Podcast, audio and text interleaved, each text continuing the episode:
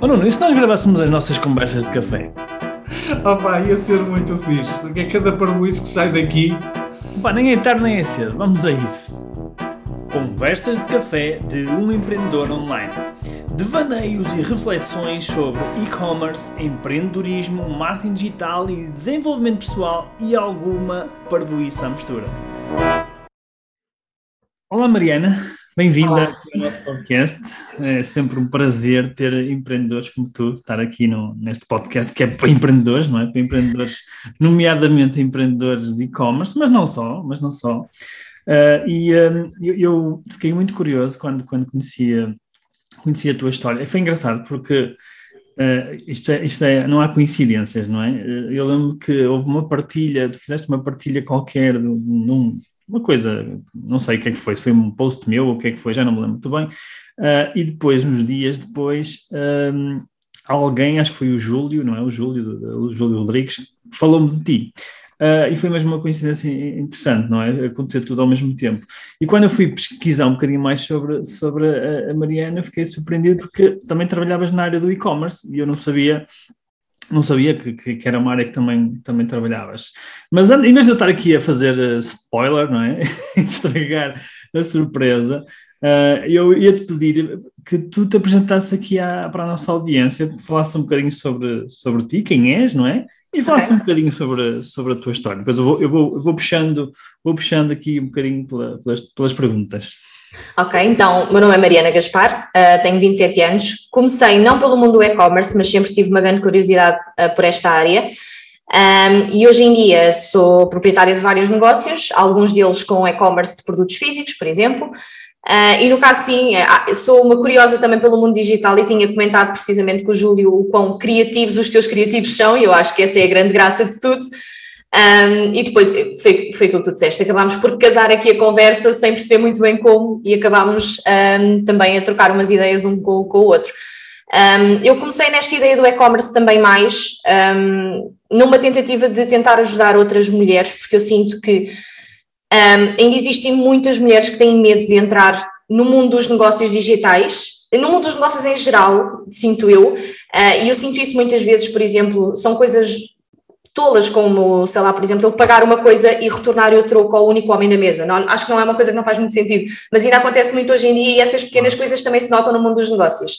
Então a minha ideia foi sempre tentar ajudar outras mulheres a não terem que passar pelas coisas que eu vou passando, se é que isto faz sentido. Acho que não vale a pena estarmos todos a sofrer juntos.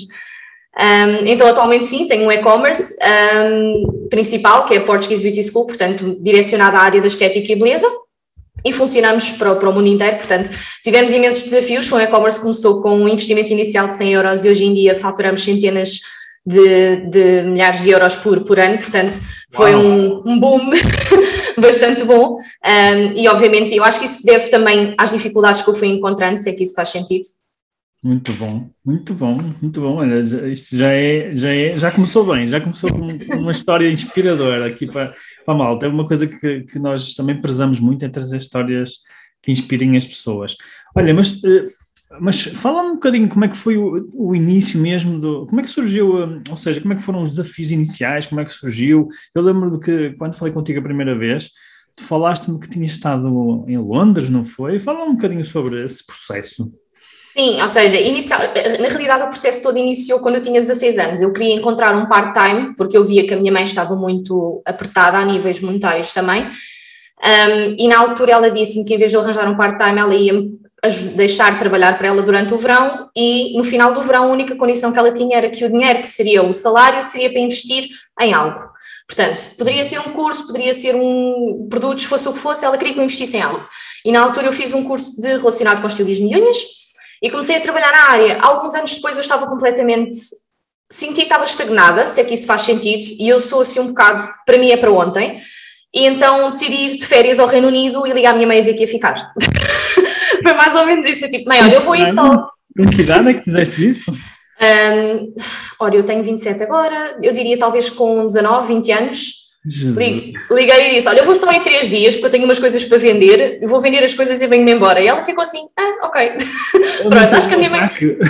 É, acho que a minha mãe sabe que eu tenho cá. Tinha em casa, né? Porque agora já não vivo com ela, mas acho que ela tinha assim um bocado a noção. Impressionante, és mesmo, nesse aspecto és muito precoce mesmo, não é? Começas negócios aos 16 anos, vais para, para Londres sozinho aos 19 anos, meu Deus.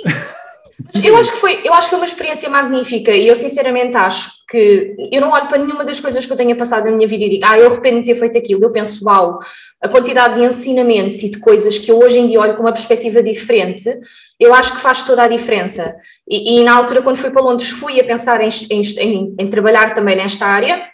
E depois os meus caminhos alteraram-se e acabei por fazer uma formação de, de contabilidade e gestão, que é o ACCA, uh, que na minha opinião, ou seja, se eu não tivesse tido o Biribaki e decidido ir para Londres e não tivesse feito essa formação, eu hoje em dia não estava onde estou.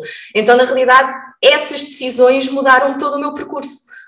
Uau, sim, sem dúvida, sem dúvida. Mas, mas então tu foste para, para tu começaste com, pelo que eu percebi, com a, a, um curso, não é? Uma formação de estil, foi estilismo que eu percebi? Ou, ou eu percebi? Sim, ou seja, a, o, o, realiza, o realizar unhas de gel é conhecido como estilismo de unhas de gel.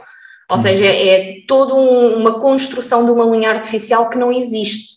Okay. Uh, acaba por ser uma arte no, no final das contas, uh, e existem mesmo montes de formações específicas, e acho que muita gente não tem essa noção. Não é só aprender a fazer as unhas, depois existem formações para saber limar o formato certo, formações para saber fazer X tipo de desenhos, portanto, é, é um mundo quase sem fim. Uh, existem inclusivamente competições, portanto, um, é um mundo gigantesco, mas infelizmente é um mundo onde existe muito pouco apoio também, e também foi por aí que eu tentei entrar quando comecei com o meu projeto. Portanto, foi tentar também dar o apoio que eu sentia que faltava, que me faltou a mim também e que me levou a mim na altura a mandar tudo ao ar e desistir, e desistir de estar cá, a pensar assim, isto não é para mim, eu não tenho paciência sinto-me completamente sozinha, eu prefiro estar sozinha uhum. a não estar sozinha e sentir-me sozinha. E foi também isso que me levou a ir embora na altura. Claro, ok. Mas então na altura já estavas a começar com, com já agora que nós, nós não, referimos, não referimos o teu projeto, que é Portuguese Beauty School, não é? .com. Uh, ou seja, de certa forma, esse início foi, foi, foram os primórdios deste projeto que tu tens hoje. É? Foram com outro nome, com outros ideais, ou seja, a ideia daquilo que eu tinha anteriormente, que até lhe chamava Golden Nails, era precisamente o atendimento ao público e não propriamente tentar ajudar outros colegas. Eu cheguei a dar formação presencial, ou seja, cheguei a ter turmas presenciais, que eram um sucesso e que enchiam com imensa facilidade, mas honestamente eu sentia que não estava a adicionar nada à vida das pessoas, ou seja, tudo bem, eu estava-lhes a dizer, olha, faz assim, faz assado, mas eu não estava a conseguir fazer a diferença, eu não sentia que a pessoa saía de lá com a mentalidade de eu vou dominar o mundo. Era basicamente aquela mentalidade do ok, pronto, agora vou-me sentar numa cadeira e vou pintar unhas. E não era isso que eu queria transmitir, eu estava-me a sentir um bocado vazia, uhum. porque eu, eu estava simplesmente a fazer o mesmo que todas as outras pessoas que tinham essa profissão faziam, e não estava a fazer sentido para mim. Claro, não tinha, de certa forma, não tinha algo maior, não é? Algo mais. Exato. E diz-me uma coisa, Mariana, mas, mas como é que tu começaste? Porque Pronto, com 16 anos, começaste já a fazer isso. Como é que, de onde é que veio essa ideia? Como é que surgiu a ideia? Ou, como é que tu aprendeste sobre isso, não é? Sim, eh, eu acho que o surgir ideia surgiu muito da inspiração que é a minha mãe, porque hum, é mãe solteira, não foi fácil e ela trabalhava muitas horas e eu sempre pensei que queria o quanto antes conseguir uh, tirar-lhe algo de cima das costas e conseguir ajudar. E eu fazia pequenas coisas como miúda, como por exemplo, ela dava-me o dinheiro para o lanche e eu, em vez de gastar o dinheiro do lanche, juntava para poder comprar roupa e ela não ter que gastar esse dinheiro. Um, mas a dada altura, obviamente, juntar 2 euros por dia tornava-se um processo um bocado lento de conseguir juntar alguma coisa um, e decidi investir de alguma forma. O gosto pelas unhas, eu acho que era simplesmente porque era uma coisa que eu gostava de fazer como cliente e eu acho que isso se reflete nas, nos nossos negócios em todas as situações. Um, tu tens sempre aquela pessoa que tu olhas para o trabalho dela e tu dizes: Uau, o trabalho desta pessoa é brutal. Se eu algum dia fizesse alguma coisa relacionada com isto, eu queria literalmente conseguir fazer algo tão bom como aquilo que esta pessoa faz. E inspiramos-nos nisso. E eu, na altura, fazia, pronto, era das coisas que eu pagava com o dinheiro que eu juntava, portanto, não pedia dinheiro à minha mãe, era as unhas, e eu achava maravilhoso como às vezes chegavam pessoas com as unhas horríveis e às vezes com terra, sei lá, pessoas que mexiam no quintal e iam de lá com as unhas a brilhar, que pareciam autênticas princesas, não é? Para uma miúda de 16 anos isso mexe um bocado com o psicológico também. Uh, eu própria rui as unhas durante toda a vida, portanto, uh, agora não, né? Mas até aos, até aos 16, 15, 14 vá, anos eu, eu ruía as unhas e elas ficavam muito feias e fico, os dedos ficam inchados e às vezes há sangramentos, é desconfortável, etc. E quando se vai a uma técnica dessas, eh, o tipo de, de, de antes e depois que se consegue num, numa pessoa que passa por esse tipo de dificuldade não é só um antes e depois visual, não é só uma coisa bonita. A própria pessoa sente-se melhor.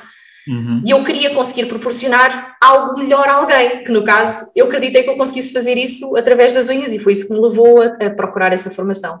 Ou seja, melhor autoestima, de certa forma, melhor autoestima, não é? O bem-estar das, pessoas.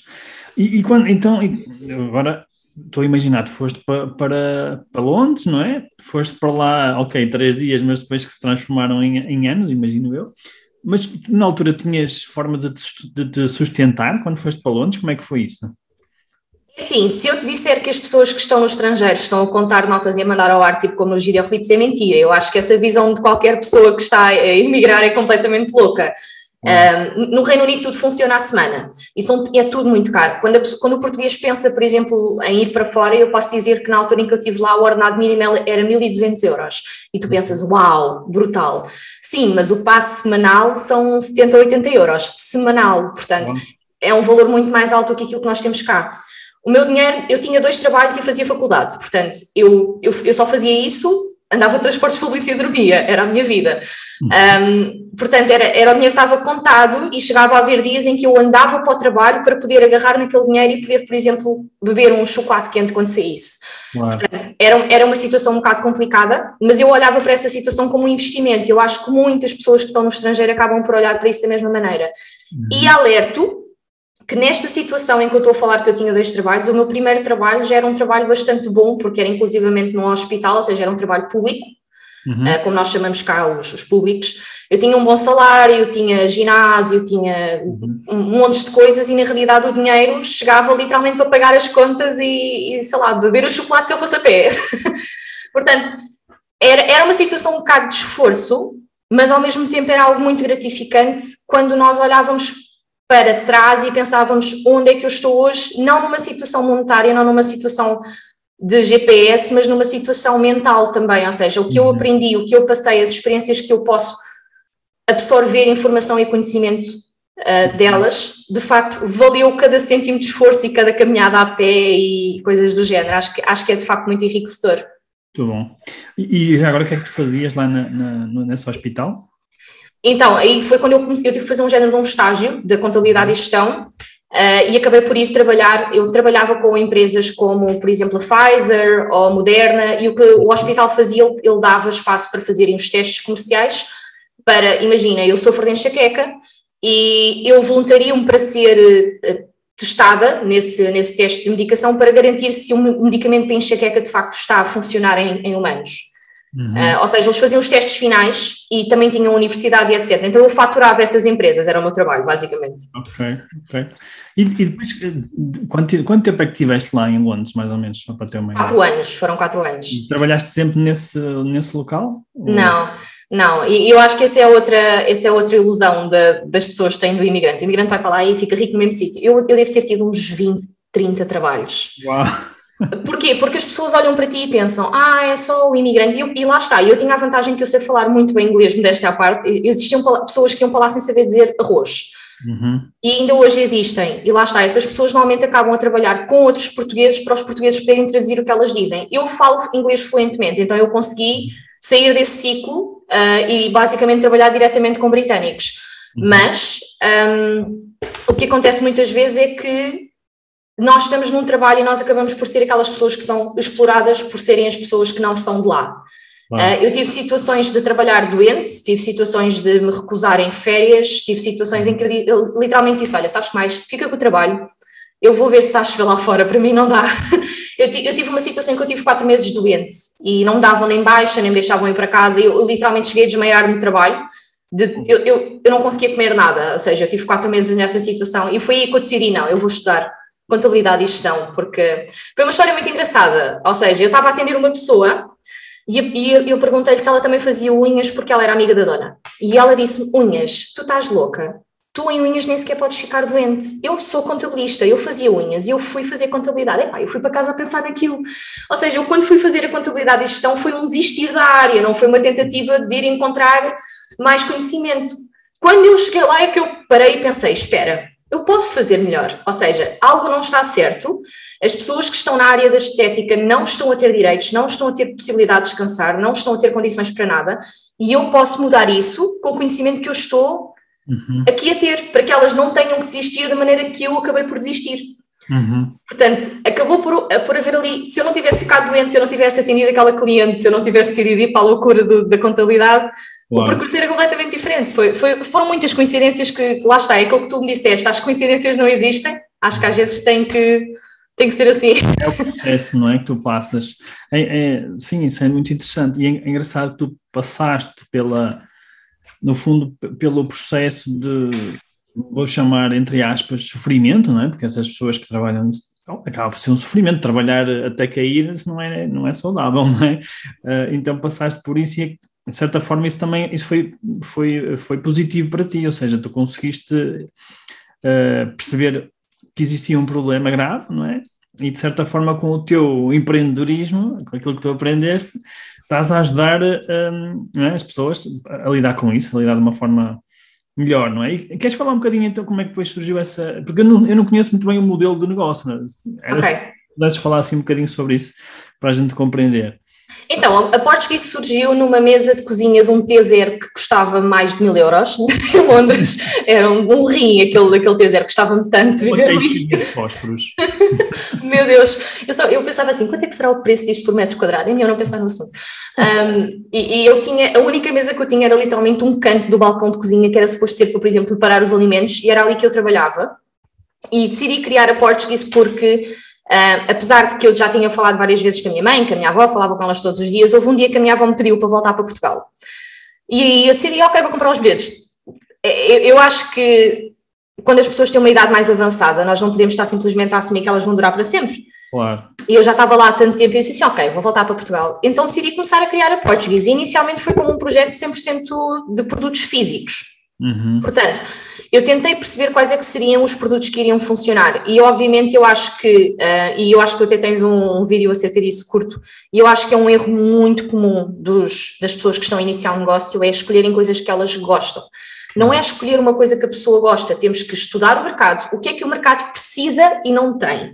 Portanto, uhum. e aí tentarmos perceber, ok, eu tenho um investimento baixo para fazer, então eu preciso de algo que o mercado precisa, que o mercado não tem, que tenha um custo baixo para mim e que tenha uma margem de lucro alta, para eu conseguir crescer o meu negócio de forma rápida.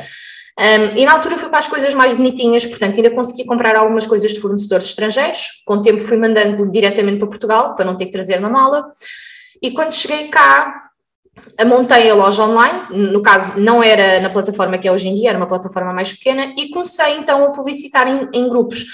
E, e, lá está, para quem tem um investimento baixo inicial, eu acho que eu fiz a coisa de uma forma muito lenta, que foi, eu fui, eu ia todos os dias a tudo o que era grupo publicar, e o pincel, não sei o quê, está com a promoção, não sei do que, ia lá e publicava a mesma publicação em, sei lá, 30 ou 40 grupos do Facebook.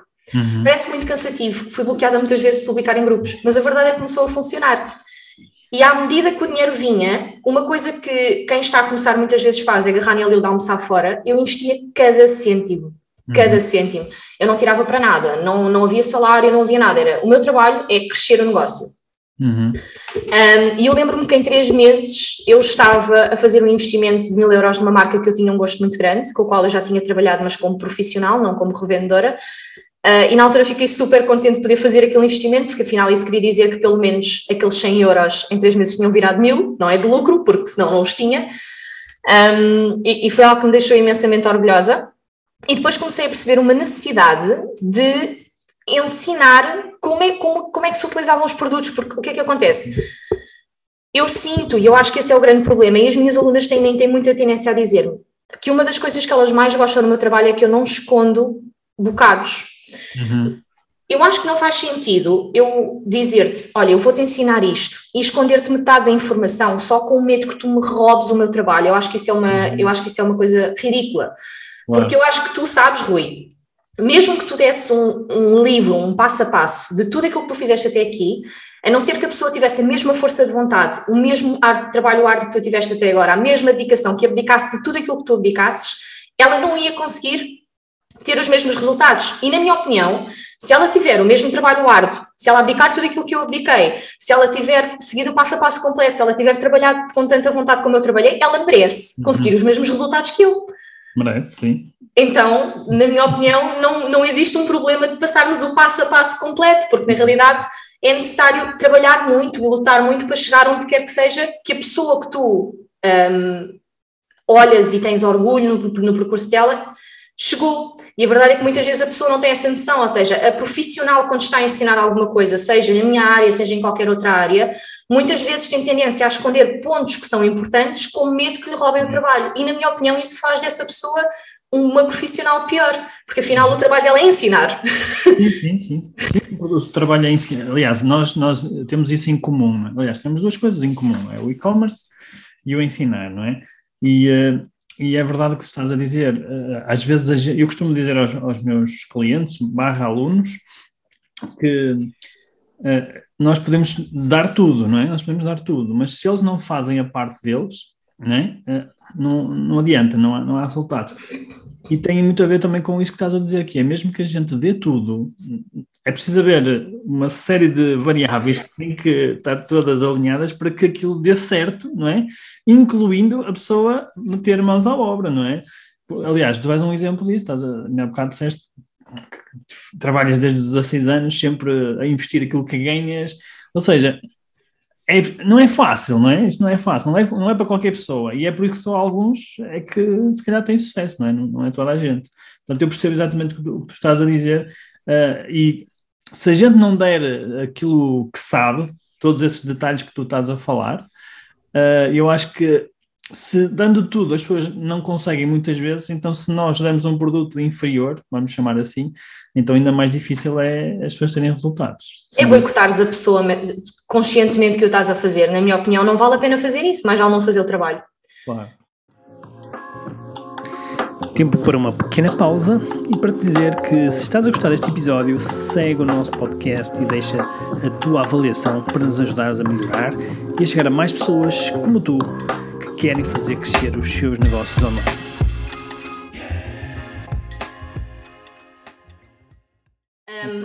Mas a níveis do e-commerce, por exemplo, o que eu sinto muito é que ainda existem muitas pessoas que gostavam de investir mais em e-commerce e que têm toda uma planóplia de problemas pelos quais eu também tive que passar sozinha e certamente tu também uh, abordas alguns dos temas, é pá, problemas de stock. Eu nunca pensei que gerir stock fosse tão difícil. Eu estou com o stock pela ponta dos cabelos. É quando o stock começa a aumentar, a questão dos stocks, a questão das transportadoras às vezes atrasam-se, um, produtos que são muito parecidos e acabam por seguir em troca, gerir toda essa situação, quando a equipa começa a aumentar, o ter, ter, a, ter a certeza que o, o, problema não está nos nossos processos, ter a certeza que nós precisamos de um novo membro da equipa, ou seja, todas essas dificuldades vão surgir no caminho de uma pessoa que tem um e-commerce. E, e, e, elas surgirem são boas, significa que o e-commerce está a crescer, porque enquanto tu venderes, sei lá, um pincel por dia, tu não vais ter nenhum desses problemas, não há como enviar um pincel errado quando tu só tens um pincel para enviar, não é?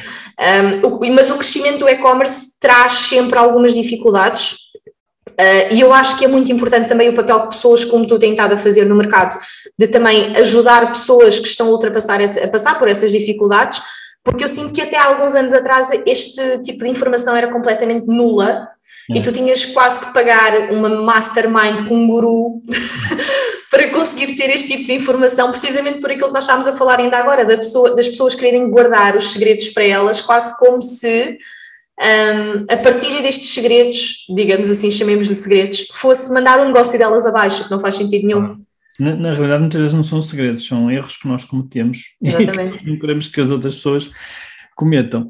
Uh, mas é verdade, eu acho que isso cada vez mais é, é, é importante a minha partilha, ou, ou, a tua partilha, aliás, hoje este, o objetivo deste, deste podcast também é esse, é, é mostrar às pessoas que, primeiro, é possível, é possível, mas não é tipo só ligar o site ou carregar no botão, não, não é assim, é, é, é preciso com trabalho, é preciso com dedicação, com aprendizagem, também com as pessoas certas, ou seja, também saber quem é que está no mercado, uh, pessoas como tu, ou outros colegas meus que também a quem podem recorrer eventualmente para pedir uma ajuda ou, ou para uma partilha, uma, uma, uma, opinião.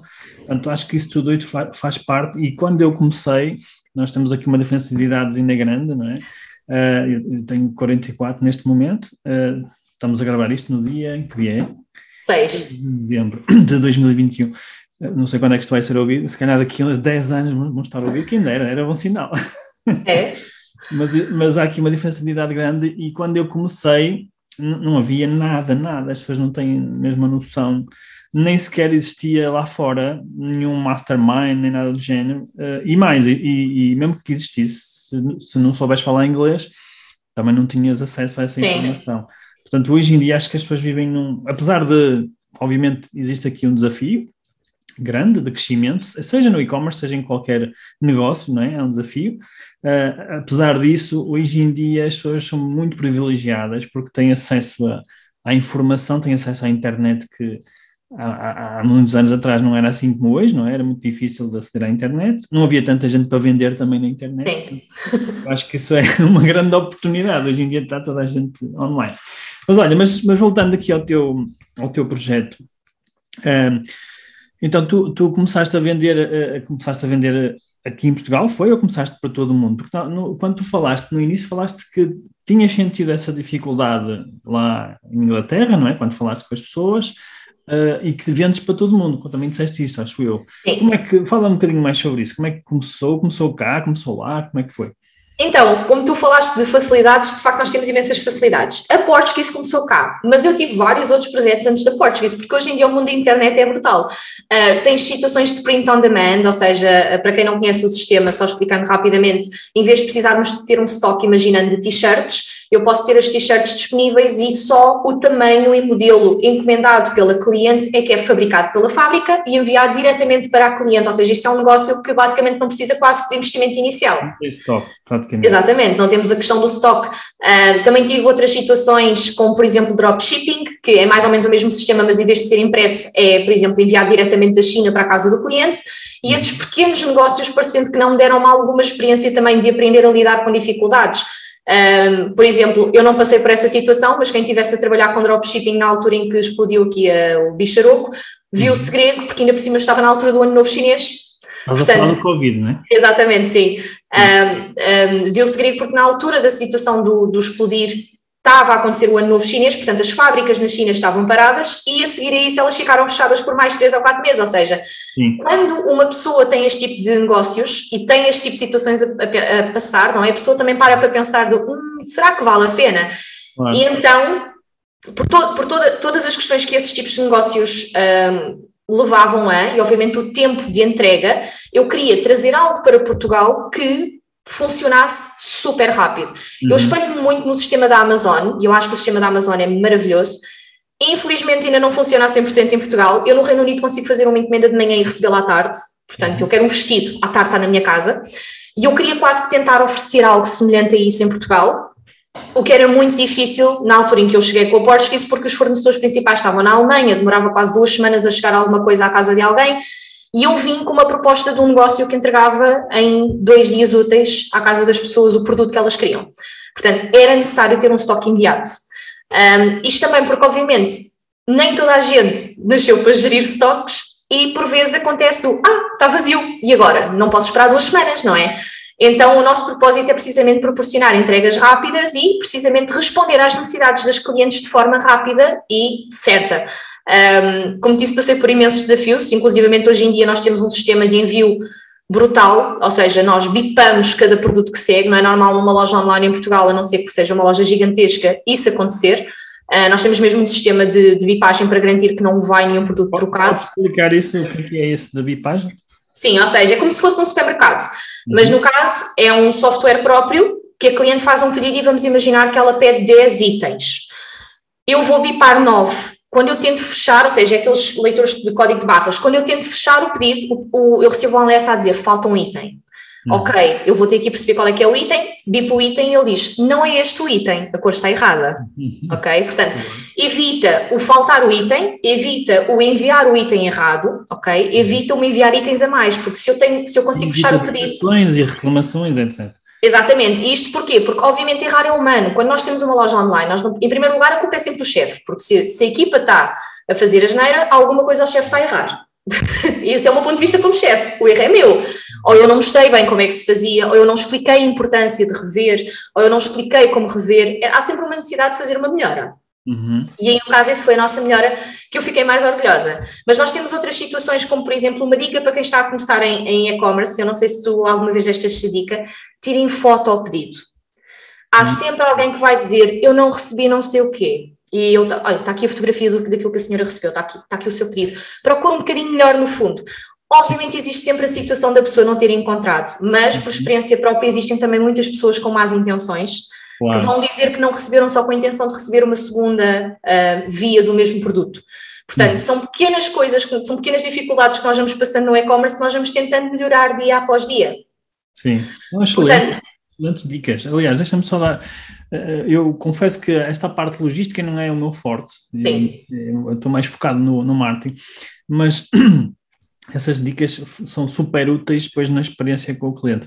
E obviamente que tu disseste que só as grandes empresas é que normalmente fazem isso, ok? Depois vou-te pedir para falares um bocadinho mais como é que fizeste, se desenvolveste, o que é que foi, mas para te dar um exemplo, na empresa que eu tive mais experiência, não é? Que foi na Prozis, uh, nós tínhamos esse sistema, precisamente, que é verificar se está de acordo, os produtos que estão a ser embalados estão de acordo com a encomenda através do código de barras, não é? E depois ainda tínhamos mais uma, uma, uma funcionalidade que era espetacular, que, que por causa precisamente das fraudes e, de, e dos, das pessoas que pronto, tinham, não estavam tão bem intencionadas, uh, que não funciona em qualquer negócio. Não sei se no, no, teu funcionará, porque os teus produtos são muito pequenos, mas nós tínhamos um sistema de uh, cálculo do peso da encomenda, ou seja, uhum. por exemplo, imagina que tinhas um, uma encomenda com três produtos que pesavam um quilo cada um a encomenda só saía se, se o peso final fosse o, o, cálculo da soma dos produtos junto com a embalagem. Okay. Então não, era, era uma dupla verificação. Estás a perceber? Sim, e, sim, sim. Isso, obviamente que isto precisa de tecnologia para se desenvolver, não é? E lá está, mais uma vez, só as empresas maiores é que conseguem fazer isso. Mas fica também aqui a dica para quem nos está a ouvir, e não sei se para ti tem interesse ou não, para eventualmente também podes implementar uma dupla verificação, porque mesmo que o cliente diga, não, mas não estava aqui, nós temos a prova de que, além da foto, como tu falaste, e, e bem, tens a prova de, do peso também, que aquela encomenda saiu exatamente com, com o peso de cada produto, portanto há ali uma dupla, uma dupla verificação. Mas como é que tu fizeste isso? Desenvolveste software? Explica lá como é que, ou foi uma coisa mais manual, como é que é? Então, a, minha, a minha primeira recomendação é, pelo amor de Deus, se tiveres um negócio pequeno a começar agora, começa agora, porque eu na altura em que decidi pôr já tinha mais de mil produtos e odiei a minha vida por vários dias, porque obviamente tive que andar a fazer esse processamento todo. Um, mas, mas, é assim, eu trabalho com uma plataforma de lojas online, ou seja, atualmente tenho a loja na Shopify, Uhum. E, eu tinha numa loja portuguesa e, e, e, na altura funcionou super bem, mas eu sentia a necessidade de mais aplicações. Lá está, não sou developer, não vou inventar em começar a inventar código e fazer a geneira, né? Claro. Um, e no caso a Shopify tem várias aplicações e eu escolhi uma que me permitisse bipar com uma câmera de telemóvel, ou seja, nós uhum. nem sequer temos o, o, o ah, dispositivo, okay. a, câmera, a câmera faz a leitura do, do código de barras, funciona super bem. Tu lembras-te do nome da app? Já agora? Espera aí, porque consigo ver, eu estou aqui com a Shopify aberta. Assim já ficamos com a, com a sugestão aqui da Chama-se Easy Scan. Easy Scan, ok, boa. E é realmente easy. é realmente easy. Esta aplicação permite não só o bipar dos produtos, mas até a criação de códigos. Por exemplo, às vezes eu recebo de um fornecedor meu uma caixa com 12 itens e, obviamente, ficaria muito caro vender ao meu cliente final os 12 itens. Então, eu preciso de criar 12 mini códigos para cada, para cada item, né, para conseguir vender avulso. E aí, no caso, a própria aplicação permite fazer isso e o código fica funcional, portanto, é, é super uhum. prático. Um, e no caso desta situação, o que é que eu tive que fazer? Eu tive que ir a todos os, os produtos, os que tinham o código original do fornecedor, eu consegui registar o código original, ou seja, não preciso de etiquetar quando chega, Uhum. Uh, mas todos os outros o que eu tive que fazer foi registar, ele, a própria aplicação gera códigos aleatórios que não existam, uhum. registar, agarrei numa etiquetadora que comprei na Amazon, uhum. um, imprimimos agora as etiquetas dos códigos de barras e aplicamos nos produtos para garantir que não temos problemas de, dessa situação. Boa, boa, excelente. Não sei se também fazes isso, mas também uma coisa que se, que se usa nos armazéns é a própria etiqueta estar no, no, no local, ou seja, na, no container, não é? Do produto também. Eu, te, eu, tenho um bocado de toque, isso pode levar a erros. Se a pessoa que meteu o pincel na caixa não tiver metido o pincel na caixa certa, vai seguir errado na mesma. Então. É, melhor, é melhor mesmo bipar o produto. o, meu toque, o meu toque não me permite. Ok, ok, muito bem. Olha, e, e eh, então estavas a falar do, do, Começaste com, com os Estados Desculpa, ia dizer dos Estados Unidos, não sei onde é que fui buscar isto. Começaste com Portugal, mas depois eh, estavas a dizer que essa era a vantagem do, do online e tal. Queres, queres continuar o que estavas a contar? Sim, sobre portanto, vender, nós, sobre vender nós, Portugal e outros países? Sim, nós hoje em dia vendemos para, para, praticamente todo o mundo, portanto, eh, principalmente portugueses. Nós temos clientes que não são portugueses, mas a maioria são portugueses inclusive portugueses que estão no estrangeiro e que têm gosto por esta área. Por exemplo, eh, nós cá em Portugal, uma média, sei lá, de gel com extensão, um serviço, seria 20, 25 euros, e quando falamos, por exemplo, numa França, numa Bélgica, numa Suíça, falamos de 80 euros para cima. Portanto, oh. obviamente, é muito mais benéfico monetariamente falando para uma portuguesa que está na Suíça ou na Bélgica encomendar os produtos a Portugal ao preço de Portugal para fazer o serviço lá ao preço de lá. Portanto, obviamente, torna-se muito mais. Né? Exatamente, portanto.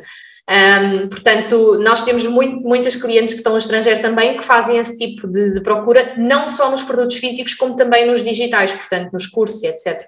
Ok, então quem, só para esclarecer aqui quem, quem nos ouve, então o teu cliente é alguém, ou o teu cliente ideal, não quer dizer que seja, que seja só esse, é alguém que trabalha na área de, nesta área de, das unhas, não é?